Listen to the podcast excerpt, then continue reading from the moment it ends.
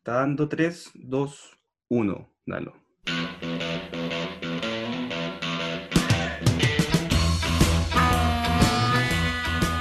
Hola amigos de Loco con su tema. Hoy día estamos en un nuevo capítulo eh, y nada más y, y nada menos que una entrevista a nuestro querido Pablo Macri. Pero antes que todo, antes que todo, tengo que agradecer a las casi 700 personas que escucharon los primeros dos capítulos, que sin duda fue, yo jamás me imaginé el éxito que, que o sea, que tanta gente lo, lo iba a escuchar, porque sin duda que escuchar a, a dos hueones eh, hablando de, de, cualquier estupidez como es que qué, pues, así que en verdad les doy muchísimas gracias eh, y en verdad estoy muy agradecido.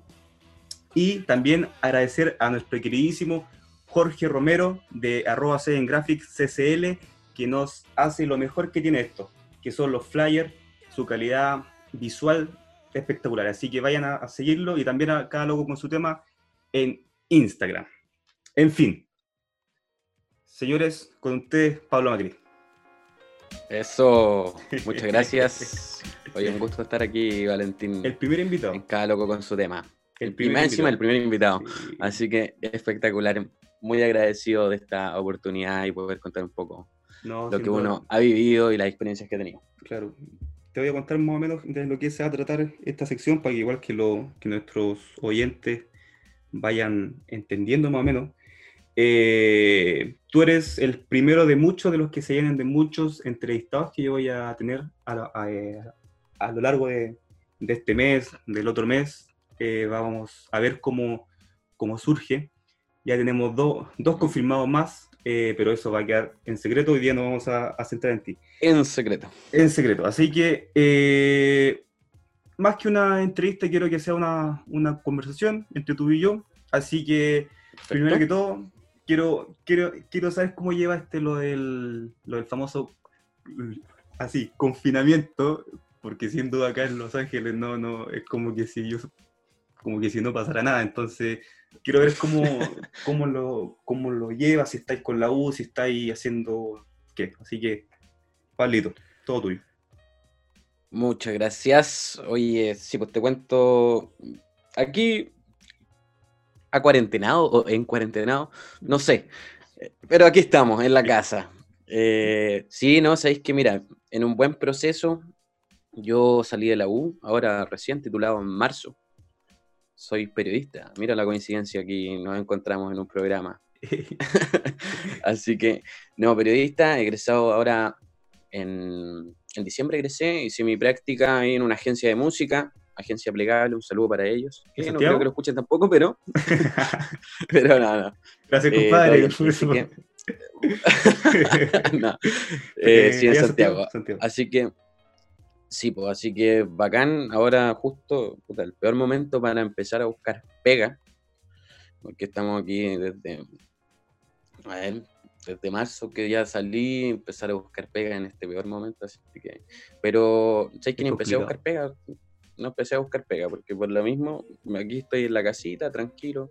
Como yo estuve estudiando, para los que no saben, estoy estudiando en, en Viña cuatro años, mi último año en Santiago.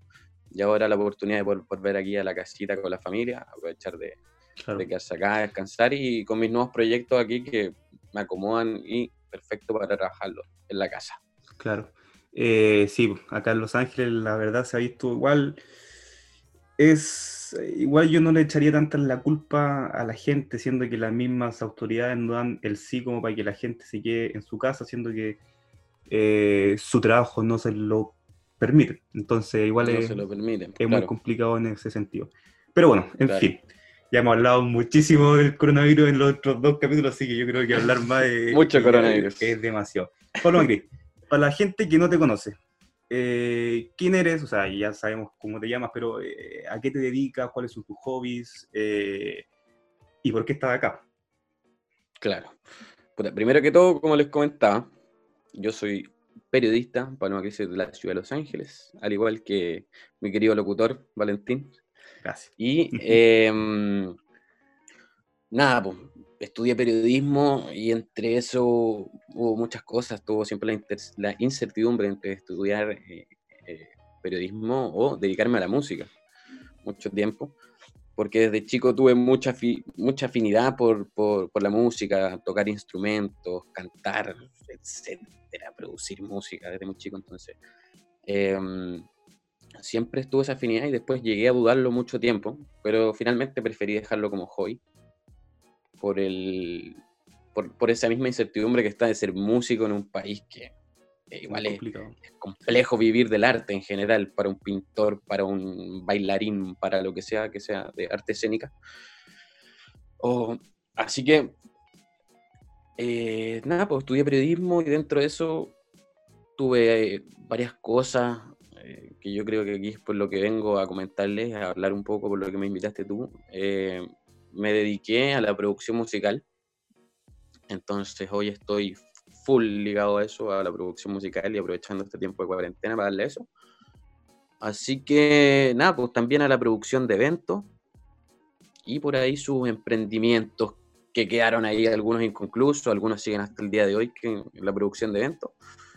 Pero ahí, pues, a full con los proyectos personales para poder también generar algunas lucas, poder vivir también y también por el tema de no estar tan apegado a un sistema y tener que trabajar en una oficina todos los días, que fue algo que igual me chocaba un poco del principio. No, tuve la experiencia igual en algún momento, en una práctica, y prefiero eso, me gusta eso de acomodar mis horarios, de tener mis tiempos y algo como freelance. Hoy, gracias, igual lo estoy, lo, claro, y hoy en día igual lo estamos logrando un poquito. Qué bueno. Eh, ¿Cuándo fueron tus inicios en la, en la música que da eh, en, la media, en la básica, cuando fuiste a la disco, a, algún carrete? ¿Dónde? Mira, si hablamos, puta, si, lo vemos como de música en general, puta, de chico, eh, yo estaba como, no me acuerdo estar como en tercero básico y teníamos, bueno, estábamos empezando con todos los instrumentos y en ese tiempo en el colegio no, no, me acuerdo, creo que tenía que tocar flauta o, o metalófono. Claro. y, aquí el capo era el que tocaba guitarra, pues nadie tocaba guitarra. Cabros chicos. Y yo quería ser el capo, quería ser ahí el, bueno, me gustaba mucho y tenía un compañero ahí, Ricardo Casa, lo saludo, gran colega que lo va a mencionar harto en, en esta historia, en este relato, que tocaba guitarra. Entonces yo le empecé, empecé a ver cómo él toca guitarra y quise empezar a tocar. ¿Y tocaba algo, verdad? ¿O era, era, era para chamullarnos? algo, algo tocaba. Yo creo que más chamuyo que, tocar, pero, pero algo tocaba. Y, y, se hacía lindo, se hacía lindo tocando la guitarra. Entonces, después ahí empezamos a agarrar la, empecé a agarrar la guitarra, teniendo igual un hermano músico que toca piano, guitarra. Mm. Empecé a tocar guitarra, autodidacta nomás a full. Así que ahí me metí a full en la guitarra y después las bandas de colegio. Pasamos de tocar ahí rock, eh, rock latino, funk. Después, hasta, así hasta cuarto medio. Eso es como por el lado de los instrumentos. Llegamos a tocar hasta cumbia. Pero en octavo, cuando yo era el año 2010, el 2010, sí, hubo un fenómeno que se escuchaba mucho, el reggae pop. Reggae pop. Mucha música que escuchaba en ese tiempo, donde están ahí cantantes, Saji Maciel. Muy conocido, que acá se llegó y fue, muy fuerte lo que fue Saji Maciel, acá sin duda. Claro, Saji Maciel, Nacimi en Guay y así, muchos también en la escena chilena de todos lados. Yo me acuerdo en ese tiempo habían cantantes de Curicó, Rancagua, eh, de todos lados. Entonces nosotros queríamos ser cantantes. Pues ahí entré un amigo que es el Toto Ellis. Y los dos queríamos también ser parte de, estos cantantes. Queríamos formar un dúo y empezamos a producir nuestras primeras canciones así juntos. Yo hacía pistas. Bueno, y no solo con el Toto Ellis, también tuvieron varios personajes ahí involucrados al principio, Pablo Ruti, Agustín Merino, donde formamos dúo y queríamos cantar y queríamos ser famosos. Entonces ahí me empecé a meter en la producción musical, en crear pistas. En esos tiempos mis pistas eran un nivel tan bajo en calidad sonora y composición que comprábamos pistas. Em, pero me empecé a meter ahí en la producción musical. Em, y así, pues, así sacamos algunos temas que ahora están ahí perdidos en, un pasado oscuro que tenemos. en la Deep Web. en la Deep Web, no, siguen algunos ahí en YouTube con, su buen número de reproducciones también. Pero ese fue el, principal inicio para, para empezar a meterme en la producción musical, a hacer pistas, el beatmaking sobre todo. Y ahí grabamos con otro amigo también, Gonzalo Albornoz, que nos grababa las voces, él le pegaba las voces, yo hacía algunas pistas. Y así nos empezamos a meter cuando yo tenía 14 años, 14, 15 años. Entonces ahí metiéndome a full y puro ser autodidacta nomás y darle a full desde la casa, los tiempos libres. Llegamos del, yo llegaba al colegio y directo ahí al computador a hacer música. A crear. Y eso. Claro. Sí. Eh, igual yo me acuerdo una, una, una faceta tuya de cuando yo igual era muy chico, que yo creo que, no sé, octavo básico, primero medio, cuando yo iba a, a los carretes, a la fiesta donde el, mítica casa de Manuel Jara, y donde tú estabas ahí eh, con la mesa y haciéndote las de, de DJ. Eh, Dándome las de DJ, ¿no? O sea, eh, era más, estaban más las ganas en ese tiempo. Sí, yo me acuerdo que igual le, igual le, le dais su flow, le dais bien ahí, yo me acuerdo bien. sin era, más, era, era, más chamullo que tocar, pero, pero algo le poníamos. Sí, pero, en esos tiempos también. Pero por ejemplo, ¿Mm? si tenía una mesa ahí al frente, ¿la, la, la Sayusa? Sí, pues hoy sí, hoy sí, pero en esos tiempos ah, estaba, recién aprendiendo. De hecho, sí, pues como me metí ahí mismo en, el tema de la producción, siguiendo el IO, eh, eso debe haber sido el 2010, 2000, hasta el 2012, full produciendo. Pero el mismo 2012, ese mismo año, yo dije, ya, aquí todo. Y me metí, me compré una mesa DJ. Ah. Puta, le diste Recuma, Recuma, así en ese tiempo, una mesa DJ de, de 15 lucas. Y ahí con Virtual DJ a fondo y empezamos a tocar ahí con un amigo, con el Diego Valero, queríamos tocar y Diego Valero ni tocaba, así que nunca pudo aprender a tocar, de hecho después se quedó como, quería animarnos, y queríamos hacer ahí el dúo, yo tocaba y él animaba. Y ahí agradecer a algunos amigos que creyeron en nuestro proyecto. Claro. Nos llevaron ahí algunos cumpleaños. Esos son los más reales. De 15 despedidas. donde ahí estuvimos poniendo música un tiempo, pero duró poco eso. Aprendí las nociones básicas sí, de, de, lo que es el disc jockey, que es ser DJ y ahí pasar canciones. O sea, eh, se puede... Ya mucho más adelante lo retomé, ahora tengo mi equipo y todo. Se puede decir que tu faceta de, de, de a ver, ¿cómo lo explico? porque tú fuiste en, un momento de tu vida eh, cantante, si se puede eh, y llamar así. ¿Eso duró más que tu época de, de, DJ?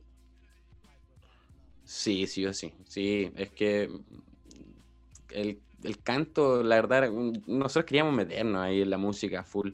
Y de hecho, hay, hay varias anécdotas. Nosotros tuvimos un par de canciones.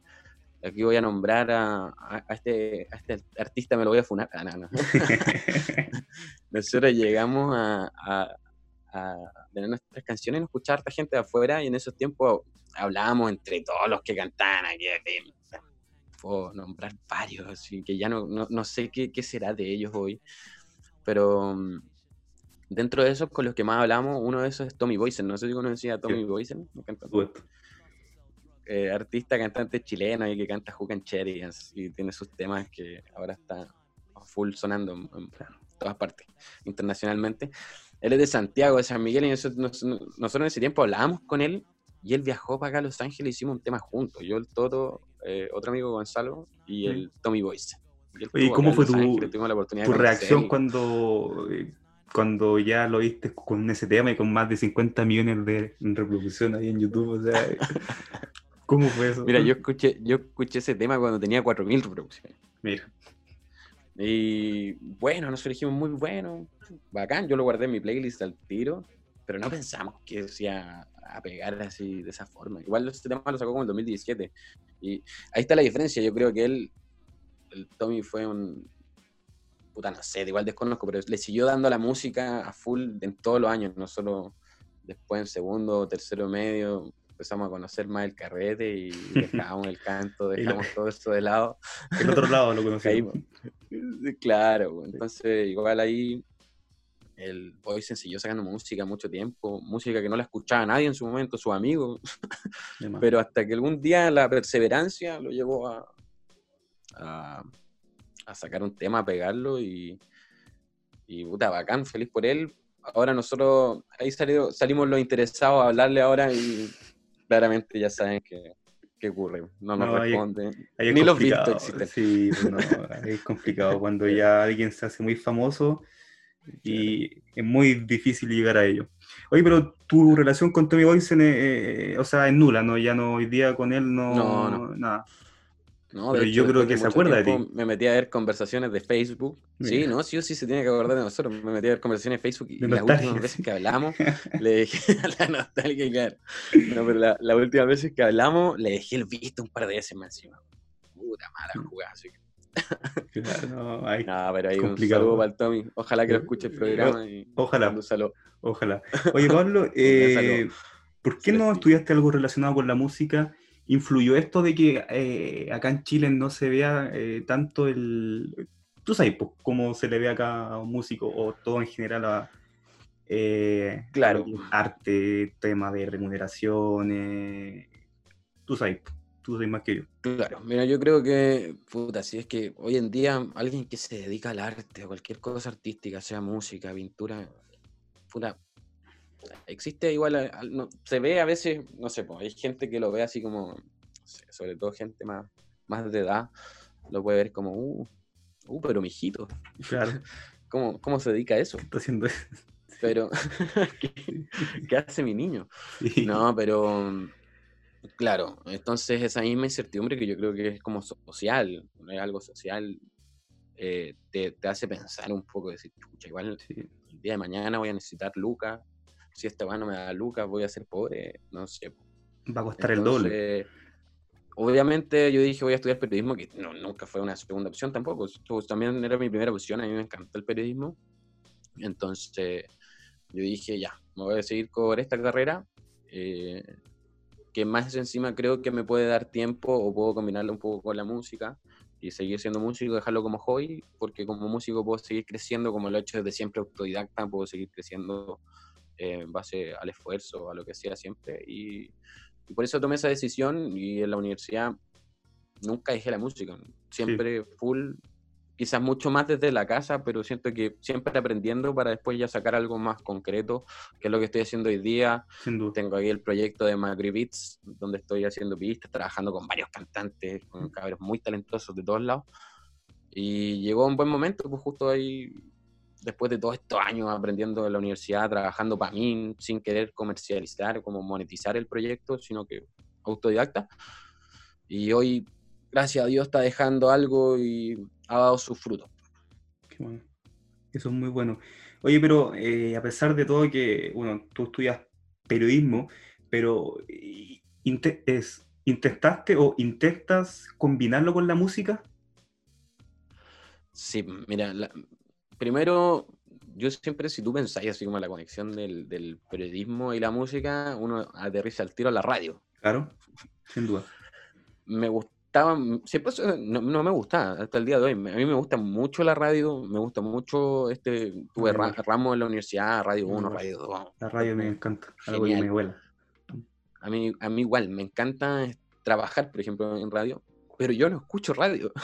Ah. es, horrible, horrible. Soy muy malo para escuchar radio y a mí me encanta la radio. A mí me encanta. Pero el podcast entonces no lo escuchaste ni cagando.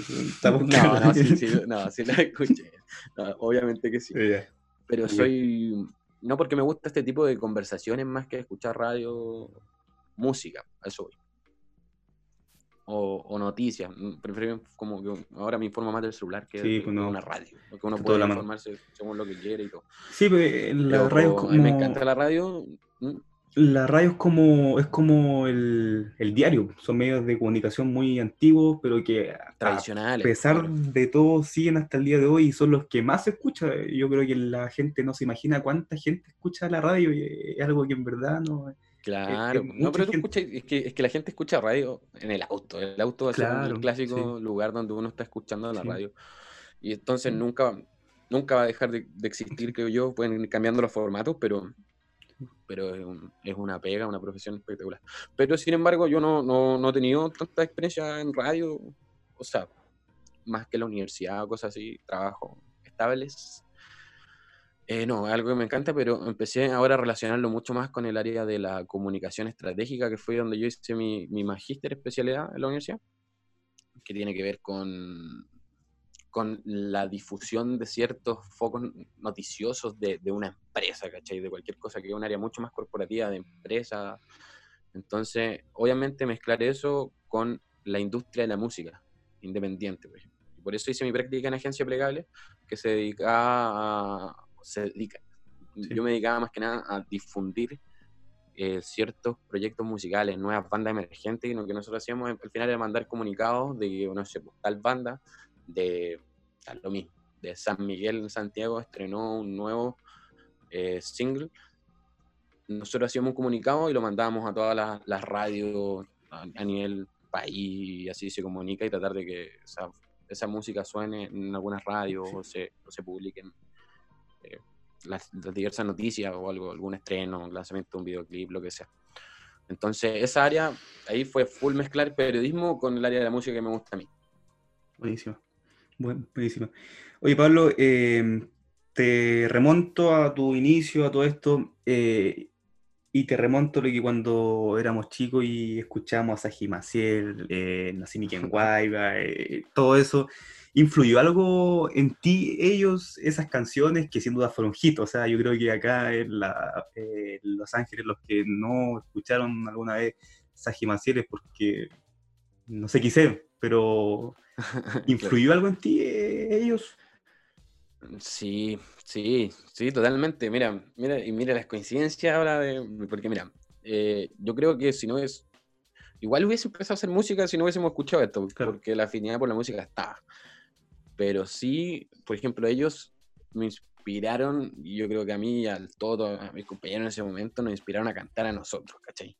Nosotros queríamos ser ellos, queríamos ser cantantes, yo, yo, quería ser un cantante, no productor, no, no hacer pistas, pero en ese tiempo no estaban las lucas para comprar pistas ni hacer eso, entonces las pistas teníamos que hacer nosotros, ¿cachai? Claro. Varias veces compramos algunas, pero, pero obviamente nosotros queríamos hacer nosotros las pistas. ¿Ah? ¿Eran caras las pistas para, para, para comprar. Yo, yo, me acuerdo que había un par de productores ahí, pero iban de las 15 lucas a las 30 lucas. Y precios que no han subido mucho hasta el día de hoy, siguen siendo similares. Eh, entonces, eh, ya, por eso nosotros queríamos ser cantantes, pero no, y, y, eso me llevó al final a la producción, que es a lo que me dedico ahora. Entonces, igual sí influye en cierta parte porque nos llevan a ser cantantes, eh, a querer ser cantante, y, eso mismo de querer ser cantante me llevó a mí, en lo personal, a ser productor empezar a hacer pistas y ver cómo grabamos y ver todo eso, que es lo que, a lo que me estoy dedicando hoy a full. Así, full, full tiempo a eso. Buenísimo. Pablo, eh, ah, lo que te iba a contar. Dale más, dale, dale, dale, Las coincidencias de la vida, que ahora estoy, estoy, ¿cómo se llama? En un sello discográfico de, de Santiago. Ya. se llama División Rec donde hay algún par de cantantes y ahora voy a como, estoy como beatmaker ahí del grupo, de este nuevo proyecto, que es como un colectivo musical, en el cual está Saja. Mira, mira. Entonces, ahora de hecho estamos trabajando un par de temas juntos, para que vean que igual... Eh, ¿han, hablado algo? Dedicándole tiempo. ¿Mm? ¿Han hablado algo sobre, sobre su música o sobre cualquier cosa? sí, pues sí, hace un ratito, de hecho, ahora, delante, hace un ratito, estaba en una reunión ahí por Zoom con, con Saja y con varios ah. cabros y estamos armando. De hecho, me mandó ahí un, unas voces y todo, así que estamos armando, de hecho, un, un temita. Qué recuerdo, qué recuerdo. Yo creo que esa Jimaciel lleva un lugar en mi corazón. Te juro que es muy grande. Yo, yo me acuerdo cuando, era, cuando estaba en segundo medio, cantábamos con mis compañeros, con José Palazuelos, con, con Huevo Undurra, con todo ello, y éramos nadie, nadie, que no se supiera tu aroma, pero no, imposible, imposible, pero bueno. Fueron buenos, o sea, son buenos, sin duda. Yo, Ahora están separados, sí, sí, hay otros caminos. Pero bueno. Pablo, eh, antes de, entrar al tema que sin duda es lo que más me llama, quiero eh, preguntarte que, que eh, McCoy, ¿qué es lo que es para ti tu, tu ropa, tu marca o, o, qué fue? Porque mucha gente sin duda se pregunta qué, qué sucedió con McCoy. Sí. sí, bueno, McCoy ahí, para los que conocen, fue un emprendimiento que tuvimos, que tuve, que creé yo primero, el año 2016. Sí, el año 2016. Eh, fue, creamos un proyecto porque yo siempre el año 2, desde el 2015 me gustaba usar camisas guayaderas que yo compraba en la ropa usada. siempre. Yo, yo, siempre he sido de ropa americana. Aquí, Los Ángeles, en todos lados, siempre ropa americana. Siempre sacando las prenditas ahí un poco distintas, que no, que no, usan, que no usan todo. Prendas más exclusivas. Entonces, yo tenía varias guayaberas y después tenía otro amigo que también usaba y siempre nos tiraban flores por la, por la guayara, era siempre bien, bien recibida ahí en la gente. Aparte que en ese tiempo no se usaba mucho y andar con algo muy floreado era, era bien curioso. Sí, Entonces, siempre nos decían, oh, qué buena tu camisa, qué buena tu camisa. Entonces, llegó un momento que yo decía, puta, yo me compro siempre, voy a hacer eso, voy a comprar varias de la americana, porque empecé a cachar que mucha gente está empezando a usar y no sabían dónde comprar en esos tiempos, como que las guayeras no estaban en el retail así, en, en París, Falabella, tú vayas a las, tiendas, no, no, no pilláis, Entonces era como el único lugar y mucha gente no sabía que estaban en la ropa usada por la ropa americana, así que ahí partí, yo compré muchas en la primera vez, no sé, 20, 25, lo que teníamos de presupuesto, que era muy barata, no salían cuánto, lucas, dos lucas. Yo las vendía a 7, así partió McCoy. Entonces, obviamente, después nos fue súper bien y obviamente después compramos más, pero nos dimos cuenta que había guayeras que salían malas, que unas que no, entonces lo que empezamos a hacer fue recondicionarlas, le arreglamos los botones, le mm. hacíamos ciertas cosas para dejarlas como en pegue, como un producto semi nuevo, y la empezamos a vender. Así se dio todo, después llegamos a, eh, fue súper exitoso en su momento, el 2016 hasta el 2017, el 2017 ya empezamos a hacer poleras y polerones, que fue un proyecto muy corto, porque mm, las hicimos, se vendieron, fuimos, fuimos en ese, el 2017, fuimos a varios showrooms a donde pudimos vender, nos fue muy bien, en verdad iba, todo, todo, iba todo para bien. ¿Qué pasó? Em, pero, eh, no, uno, éramos muy desordenados con las lucas. Ahí después yo tenía como socio a, a Martín Noguera, un amigo, y yo, yo, yo, yo, lo personal era muy desordenado con las lucas. Entonces, nunca había como un capital tampoco. La mm. plata se gastaba mucho en, cualquier tontera, en carretear. Entonces, eh, eso primero no, no, no, no, fuimos ordenados con las lucas, jamás tuvimos un Excel, Un proyecto muy así a la rápida. Y después, obviamente, cuando hicimos los polerones y empezamos a invertir más, se nos dio la necesidad de crearlo, pero pero igual fue un poco desordenado y justo ya en los últimos meses, cuando ya después sería ya el, final de, de McCoy, que la verdad terminó, eh, al final Martín se terminó saliendo y después tuve socio con Ricardo Casa. Eh, y al final, con el mismo Ricardo empezamos a crear otro proyecto que fue la producción de eventos. El proyecto de Bantú. Yo soy muy quiero, eh, antes que te metas en... Antes no, sí, sí, sí, antes Sí, eh, antes, no sé, más que nada para explicar que murió, así murió porque al final por temas de tiempo, ¿no? como que McCoy requería mucho tiempo. Mucho tiempo, claro. Porque hay que estar a full, era el tema de hacer ropa, teníamos que ir al taller, el taller en ese momento nosotros estudiábamos en Viña y el taller estaba en Villa Alemana, nos queda súper lejos, teníamos que movernos, no teníamos auto, entonces a veces teníamos que llevar bolsas de tela gigantes en micro, era, era una pega súper tediosa, ocupaba mucho tiempo. Y el retorno en Lucas era, mm, no sé si mínimo mal, nosotros lo aprovechamos mal, en verdad. Aparte que es un proyecto a largo plazo, no es como algo que te vaya a dar Lucas al tiro. Hay que ir armando un capital y ir invirtiendo de nuevo, así, después en algún momento ya no sé, pues te puedes te podéis ya dar el lujo de dejarte unas lucas para ti y empezar a pagarte un sueldo, por ejemplo, en un emprendimiento. Pero así al principio, vendiendo 20 prendas, no, no, nosotros nos pagábamos un sueldo y al final después no teníamos que invertir.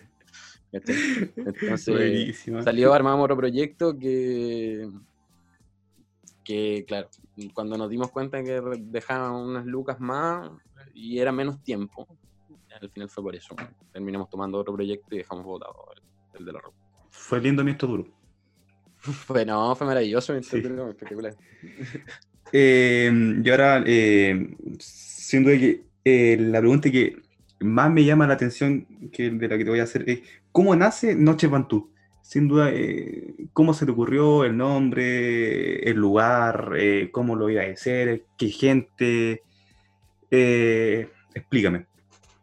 Mira, a ver, ese fue el mismo 2017 cuando estábamos ahí, a finales de 2017 cuando ya estábamos con McCoy ahí a media, eh, sale este proyecto que nosotros, no sé, era diciembre, nosotros todos los veranos volvemos a la ciudad de Los Ángeles, nos quedamos estables acá, al menos diciembre, enero, febrero. Entonces volvíamos para acá y en ese tiempo, no sé qué pasó, el, la disco que hay en Los Ángeles, que es Blog, o sea, cambió de nombre, en ese tiempo era Blog, eh, no estaba, las fiestas tan, tan malas, no llegaba gente, ¿cachai? Entonces, puta, nosotros queríamos carretear ahí y dijimos, puta, partió por eso, como una necesidad no estar primero de puta, falta un carrete. Yo le dije al casa, ¿sabes que falta un, carrete? Podemos armar algo. Y yo creé todo esto sin nombre, pero podríamos empezar a hacer una fiesta, ¿cachai? Y también sin ánimos de, de, monetizar, así, o sea, era un segundo plano. Nosotros queríamos volver como a organizar nomás a la gente y, y llevar la caché de la disco y que todos volviéramos a, hacer, a, fiestear y pasarlo bomba ahí en, en blog. Entonces así lo armamos y yo soy súper bueno para crear ideas y no después no concretarlas. Entonces al final suele pasar, ahí el caso me ayuda mucho, que tenía esta idea, se la comenté varias veces. Y el caso hay un día, llegamos acá a Los Ángeles a fines de, diciembre y eh, me dice, ¿sabes qué loco? Tengo una reunión lista. Eh, hoy día o mañana, no me acuerdo cómo fue hoy día, mañana a las 7 de la tarde en mi casa, a las 5. Y me dice, vamos a estar nosotros dos. Eh, Jano Alejandro Rollo, Jano Rollo, que era, él trabajaba en la disco haciendo listas desde hace mucho tiempo, entonces él tenía la experiencia de la disco, era como también la forma de, ingreso para poder hablar con, el dueño, con qué sé yo, no sabíamos nada. Y eh, también estaba Diego Pacheco, que él eh, fotógrafo, publicista, un capo, un genio. Entonces, nosotros dijimos, aquí está todo, todo el área de diseño, claro. Eh, y Ignacio Hernández, que es DJ. Entonces dijimos, aquí tenemos un DJ, tenemos un diseñador, tenemos a Janito que tenía la experiencia siendo lista en, la disco y nosotros dos que trajimos la idea. Y al final hicimos esa reunión y nació la idea, lo conversamos todos muy de acuerdo, hasta que dijimos, ya, vamos a hablar con el, con el, con el dueño, administrador, fuimos el primero, administrador, dueño, a venderle el proyecto. Así que el proyecto igual lo vendimos, genial. Al principio no iba a ser el día martes, iba a ser un, día jueves, y después lo empezamos a hacer los martes. Nosotros quisimos el martes y dijimos, ¿sabes qué? Los martes nos vamos a la segura por temas de, competencias para entrar y todo. Y como era verano, la gente sale a carretear igual. Y martes, entonces dijimos ya. Y ahí armamos el proyecto y salió, pues, funcionó. Y después ahí, claro, varios quedaron en el camino. Después de eso, me acuerdo, después de esa primera reunión, ya cómo le ponemos a esto. Y el nombre, el, el creador de hecho del nombre, es el Diego Pacheco. Ya.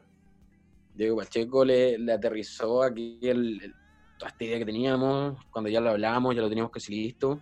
Dice, hoy podríamos llamarlo así, Bantú. Ah, ¿por qué? Ah, suena bonito y para el concepto como de medio africano, que así partió, pues, dándole, para darle como una temática, ¿cachai? Y Bantúes son como una de las primeras tribus africanas, no sé, desconozco ya, no estudiar bien, ahí, me pongo a escapar, pero tiene que ver algo ahí con las raíces de las tribus africanas. Ahí le vamos a preguntar. Medio spoiler que solté. Medio spoiler. así que, Así, así partió, pero bueno, por casualidades hay proyectos de cada uno. Eh, después del. Antes, Ignacio Hernández no alcanzó ni a llegar al primer evento que íbamos a hacer. Mm. ahí por problemas personales, por proyectos personales y todo, tuvo que salir antes de la primera fiesta y quedamos yo, el Pacheco, Jano y Ricardo. Y después de la primera, que tampoco fue un éxito. Fue una fiesta, o sea, un, buen puntapié inicial, pero tampoco fue una, gran cosa. Eh, claro, también, pues, el Pacheco también tuvo por, sus proyectos personales y todo, dio un paso al costado. Y ahí quedamos los tres que hasta el día de hoy estamos. Pues. Y ahora estamos muriendo de hambre. Más. Oye, ¿y el, y, el, y, el, ¿y el ángel? No, no, no. ¿Está Ángel? es que claro, porque como Pacheco era el diseñador en la primera fiesta, después se salió Pacheco, que dio un paso al costado y todo, Él diseñó el logo, todo. Ahí, él es el, ingenioso en todo lo visual de Antu. Y como dio el paso al costado, uh, necesitamos diseñador, y ahí yo soy amigo de, de Ángel. Sí. Ángel Bailey, desde que estuvo aquí en, los Ángeles. No, igual al Ángel lo conozco desde su inicio, de, de, todo, eh, siendo el marico. ahí, ahí metimos a Marico en, en los diseños y se adaptó súper bien. Al principio era como, tenemos que seguir la misma línea, bien parecida a lo que había creado Pacheco. Genial, y ahí sigue trabajando, de hecho, de la fiesta número 2 hasta el día de hoy con nosotros. O sea, sigue, sigue en el staff. Sí, pues, sí, sí, sí. Bueno, le mando un, y funciona como un, como un socio también. Así que Le mando un gran saludo al queridísimo Ángel Bailey. Un, gran saludo, Angelito. oye, eh, Pablo, te quiero hacer la siguiente pregunta eh, que tiene polémica. Un poquitito. No, así no es tanto. No te antiguo. no, no, sí. Eh, ¿Sientes que la, que la infraestructura de la disco como que te limita?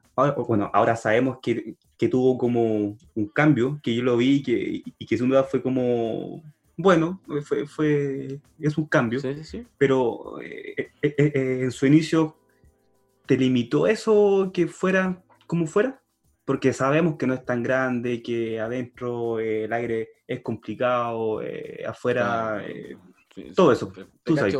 Sí, sí. Eh, sí Las colas interminables, eso, eso, eso igual es. Aquí me van a retar. No, no. Sí, sí, obviamente que hay limitaciones. Nosotros al principio igual conformes, siempre conformes, pero claro, claramente nosotros siempre nos gustaría como tú dar un servicio mejor. Tratar de que, de, que las personas, nuestros amigos, toda la gente que va, eh, quede conforme, lo pase muy bien y que no encuentren nada malo. Obviamente nosotros vamos a aspirar a eso, pero obviamente muchas cosas de la infraestructura, de presupuesto se limitan y que no pasan por nosotros, pasan mucho más por el local. No sé, pues, muchas cosas, claro, como tú decís, se le pueden ir haciendo arreglos como el que se le hizo el último, que bacán. Un gran cambio. Súper bien. Sin duda que fue un gran cambio. súper bien, pero claro, la disco antes tenía dos pisos. Antes de que, de que, Cuando era voz, antes de, que, fuera blog, era la mansa disco, disco de dos pisos, era una cuestión espectacular. Tenía un pipa arriba, era un disco genial. Y obviamente después de eso, por, por temas de, del dueño, se hicieron unos cambios y obviamente nosotros no podemos hacer mucho ahí, entonces nosotros nos queda como quedar conforme con lo que hay, ¿no? Y dentro de lo que hay, nosotros tratar de dar lo mejor en, en la infraestructura que hay, ¿cachai? Entonces obviamente nosotros nunca ha sido un tema obviamente muchas veces no compleja, o siempre, no sé, a veces el tema de, pasa por baño, pasa por otra cosa, que siempre van a haber eh, dramas que una no, no, no, nosotros no, no pasa por nosotros, ¿cachai? Claro, escapan de los límites, sin duda. Lo tienen que entender y, y claro, nosotros no somos ahí tampoco los, los, que tienen que, no podemos así invertir y meter, no somos los dueños del, lugar, entonces tampoco podemos así llegar y meternos y, y Oye, y, ha sucedido que, no sé, en alguna noche que te ha tocado estar ahí, alguien con efectos de alcohol, pues ahí eh, te haya agarrado o, dicho, oye, man, eh, esta fiesta... O sea, no, no, pero en el sentido de que, de que, de que te hayas dicho, oye, sabes que esta fiesta no me gustó, ya que sucedió esto otro con la infraestructura, bla, bla, bla. ¿Te, ha sucedido algo así? una, talla mala. Sí, mira, muchas veces me han dicho como cosas, oye, ¿sabes que Pero uno trata de buscar soluciones y no, no, no busca el problema, no sé, a veces me dicen, oh, ¿sabes que están tapados los baños? Puta, tratamos de, solucionarlo de la forma que sea, porque ahí ya la infraestructura, no podemos hacer nada, pero tratar de, no sé, pues, de, de, solucionarlo como sea, cerrarlo, de ver qué podemos hacer. Y eso son decisiones que se toman ahí rápido. Pero sí, muchas veces la gente te llegan los comentarios que, o de amigos, pero ellos saben que no pasa por nosotros, pero te dicen así como, puta, estaba mejor antes, tenía mejor esto, no sé.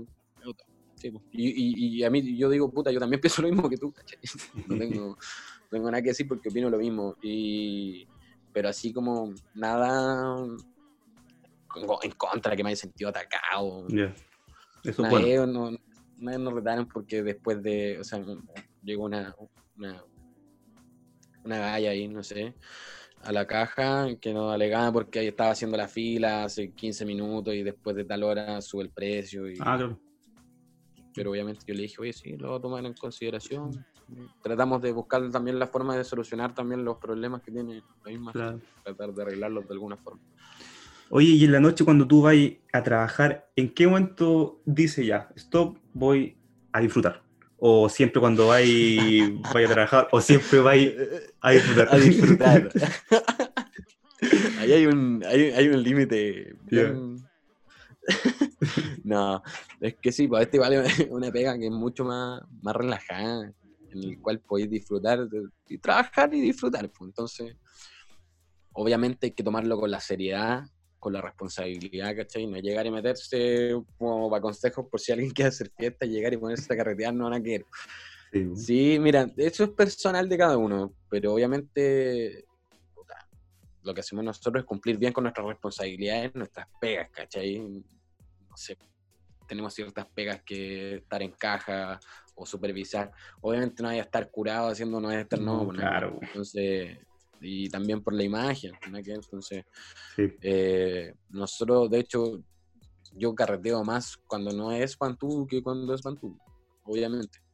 Ahí sí voy a carretear, en Pantú obviamente uno, yo trabajo, estoy pendiente a todo y claro, después ya cuando cumplí, no sé, mis labores, mis responsabilidades, ya queda un rato libre, que generalmente se me da como a las dos, dos y media de la mañana. Ya.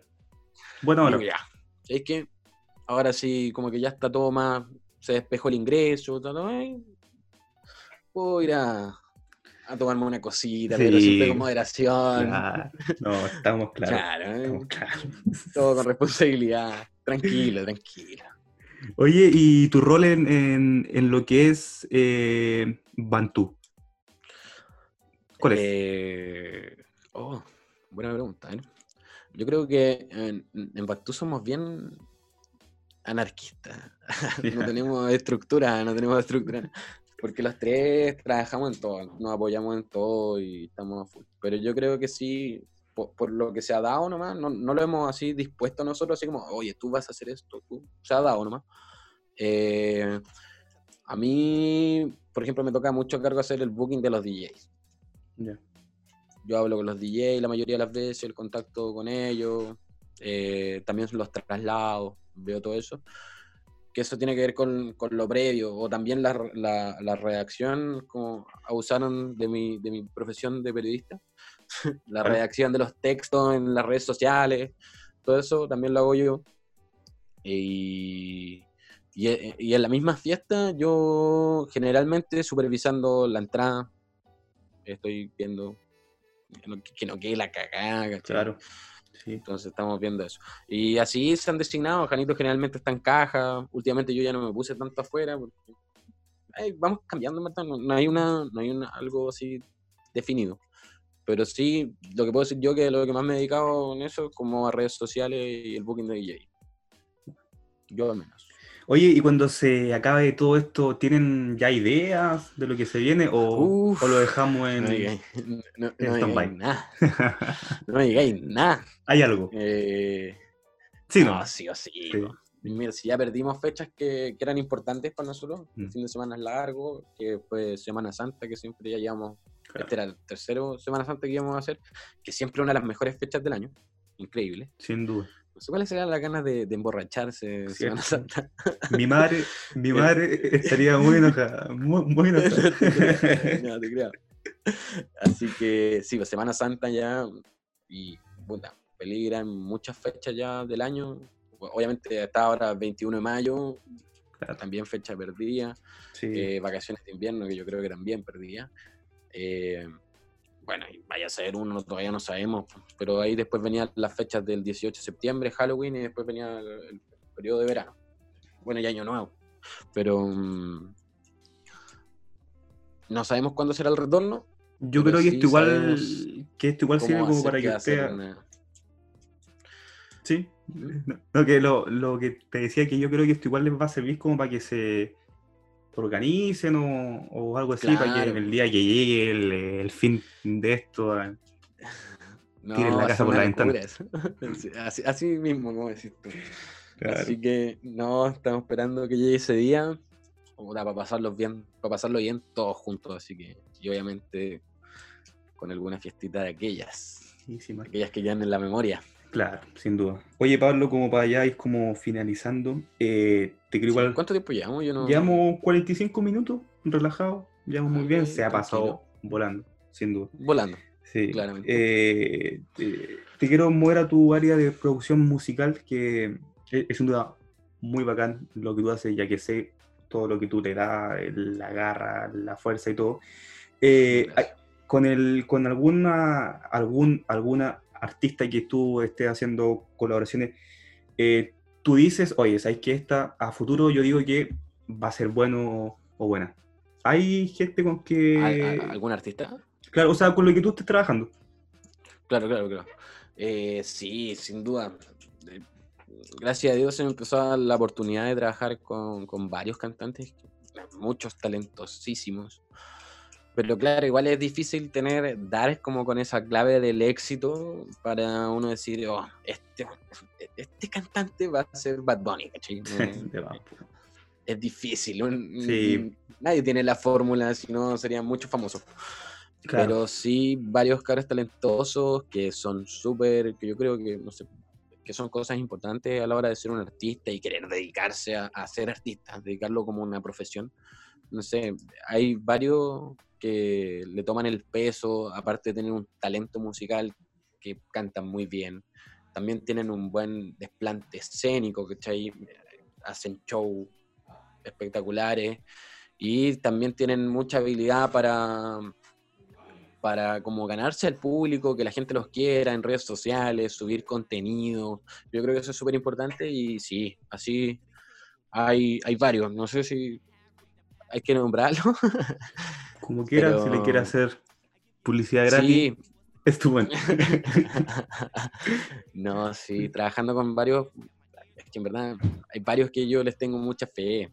Aquí, por ejemplo, en Chillán se ha formado una escena muy buena que bueno, ya, ya, no, ya no cacho bien los nombres, hay muchos, los American Ligas, West, West Coast, de New South, tienen, tiene, mucho, muchos nombres, eh, pero sí, hay varios cabros ahí, eh, el Clown, me parece que tiene mucho potencial, va para arriba, de hecho ya se está demostrando en las reproducciones de sus temas, en, en todo, eso se está viendo así, también se ve, es tangible con los números, ¿cachai? Tanto Vía el Clown, MFL, eh, no quiero nombrarlos porque me van a faltar nombres, son muchos ahí. Y claro, Viña, yo, de Viña, Las Tesas, una cantante espectacular que estuvo en The Voice, trabajo con, con Las Tesas, la, la, Paula que es muy seca.